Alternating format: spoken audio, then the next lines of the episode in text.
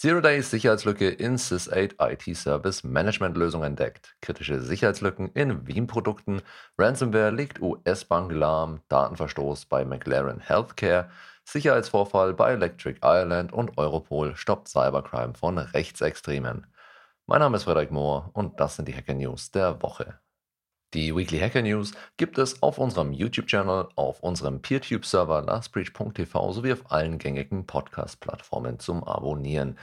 Die Details und Quellenangaben zu den einzelnen News kannst du wie immer auf unserem Blog unter www.lastbreach.de nachlesen. Der Podcast wird durch unsere Sicherheitsschulungen möglich gemacht. Wenn du also nach all den Videos und Podcasts immer noch nicht genug von meiner Stimme hast, dann wirf doch mal einen Blick auf unsere Schulung unter lastbridge.de oder schreib mir eine E-Mail an kontakt@lastbridge.com. Dann kommen deine Kolleginnen und Kollegen zwangsläufig auch in den Genuss. Und jetzt zu den News. Aus der Kategorie Schwachstellen und Exploits. Sicherheitslücke bei Sys8 entdeckt. Sys8, ein Anbieter von IT-Service-Management-Lösungen, hat eine kritische Schwachstelle in seiner On-Premise-Software identifiziert. Am 2. November wurde die Zero-Day-Schwachstelle durch die Sicherheitsabteilung entdeckt. Die Angreifer, bekannt als Dev0950 oder auch bekannt als Lace Tempest, nutzten eine Path Traversal-Schwachstelle aus, um Shardcode einzuschleusen. Sys8 rät allen Kunden, ihre Systeme auf die Version 23.3.36 zu aktualisieren, um die Schwachstelle zu beheben.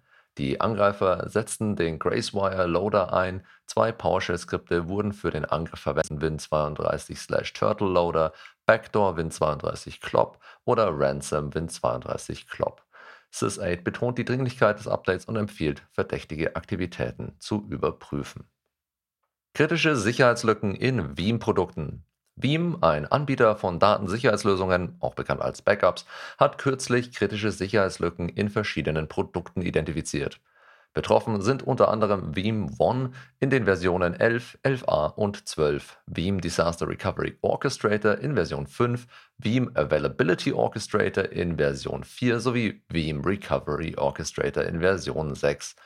Eine besonders kritische Schwachstelle mit der Bezeichnung CVE 2023-38547 in Veeam One ermöglicht es einem nicht authentifizierten Benutzer, Informationen über die SQL-Server-Verbindung von Veeam One abzurufen. Dies könnte zu einer potenziellen Remote-Code-Ausführung auf dem betroffenen SQL-Server führen. Der Schweregrad dieser Schwachstelle wird mit 9,9 als kritisch eingestuft. Ebenso wurde die Sicherheitslücke CVE 2023-38548 identifiziert, die es einem nicht privilegierten Benutzer mit Zugriff auf den Veeam One Web Client erlaubt, den NTLM-Hash des Kontos des Veeam One Reporting Service abzurufen. Diese Schwachstelle hat einen Schweregrad von 9,8 und wird ebenfalls als kritisch eingestuft. Zusätzlich gibt es zwei Schwachstellen mit geringerem Schweregrad. Bei CVE 2023-38549 kann ein Benutzer mit der Rolle Veeam One Power User durch Cross-Site Scripting Zugriff auf den Token eines Administrators erhalten. Schweregrad hier ist 4,5. Die letzte Schwachstelle, CVE 2023-41723, erlaubt einem Benutzer mit der Rolle Veeam One Read-Only User das Einsehen des Dashboard-Zeitplans. Schweregrad 4,3. Um diese Sicherheitslücken zu beheben, hat Veeam Hotfixes für die betroffenen Versionen veröffentlicht aus der Kategorie Hackergruppen und Kampagnen. Ransomware legt US-Bank lahm. Wie aus einem Bericht von Reuters hervorgeht, wurde der US-Ableger der Industrial and Commercial Bank of China ICBC Opfer eines Ransomware-Angriffs, der den Handel am US-Treasury-Markt am Donnerstag störte. ICBC Financial Services, die US-Einheit der größten chinesischen Bank, untersucht den Vorfall und arbeitet an der Wiederherstellung der gestörten Systeme. Die chinesische Regierung betont, dass ICBC Maßnahmen ergreift, um die Auswirkungen des Angriffs zu minimieren. Experten vermuten, dass die Gruppe Lockbit hinter dem Angriff steht, die in der Vergangenheit 1700 US-Organisationen attackiert hat. Ist schon verwunderlich, wie so einer großen Bank sowas passieren kann, wo die doch mit Sicherheit Bank-Grade Security implementiert hatten. Datenverstoß bei McLaren Healthcare.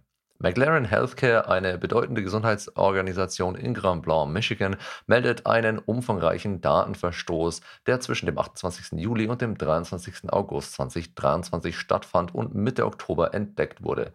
Fast 2,2 Millionen Personen sind von diesem Hackerangriff betroffen, der Namen in Kombination mit Sozialversicherungsnummern kompromittierte. Die Behörden prüfen den Vorfall, während McLaren intensiv daran arbeitet, Sicherheitslücken zu schließen und zukünftige Vorfälle zu verhindern. Details zur Untersuchung und geplanten Sicherheitsmaßnahmen werden erwartet. Aus der Kategorie Wirtschaft, Politik und Kultur. Sicherheitsvorfall bei Electric Ireland. Bei Electric Island wurden 8000 Kunden Opfer eines Datenlecks, bei dem ein Mitarbeiter im Callcenter auf finanzielle Details zugriff. Betroffene wurden aufgefordert, ihre Debit- und Kreditkarten zu stornieren und ihre Bankbewegungen der letzten zwei Jahre zu überprüfen. Neben finanziellen Informationen könnten auch persönliche Daten betroffen sein. Electric Island hat sich entschuldigt und die Polizei ermittelt. Ist schon spannend, wie sich fast alle Unternehmen in einer Sache einig zu sein scheinen, nämlich wie Security funktioniert. Schritt 1, wer will uns schon hacken? Wir sind doch uninteressant. Schritt 2, oh, wir wurden gehackt. Besser mal entschuldigen und versichern, dass wir das zukünftig verhindern. Sicherheit und der Schutz von Kundendaten sind uns ja schließlich wichtig. Aber mal Spaß beiseite. Ja, Security ist ein Kostenfaktor, aber bei vielen Unternehmen fehlt es nicht an fancy Boxen im Serverraum mit AI und Blockchains, sondern an den Basics. Und die könnte man eigentlich angehen. Europol stoppt Cybercrime einer rechtsextremen Gruppe.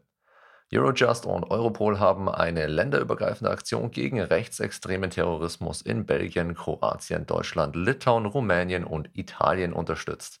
Bei einem gemeinsamen Einsatz wurden fünf Verdächtige festgenommen, sieben weitere befragt und es wurden Datenträger sowie Waffen sichergestellt. Die Verdächtigen sind Teil einer rechtsextremen Gruppe, die Online-Plattformen für terroristische Aktivitäten nutzt.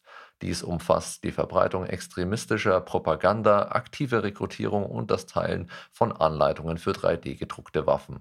Insbesondere wurde bekannt, dass die Gruppe Cybercrime für ihre Zwecke einsetzt, einschließlich der Nutzung verschlüsselter Kommunikationskanäle und digitaler Plattformen. Das war's für diese Woche und zum Abschluss nochmal der Reminder: Infos zur Sicherheitsschulung findest du auf lastbreach.de oder du schreibst mir einfach eine E-Mail an kontakt@lastbreach.com. Danke fürs Zuhören und bis zum nächsten Mal. Stay safe.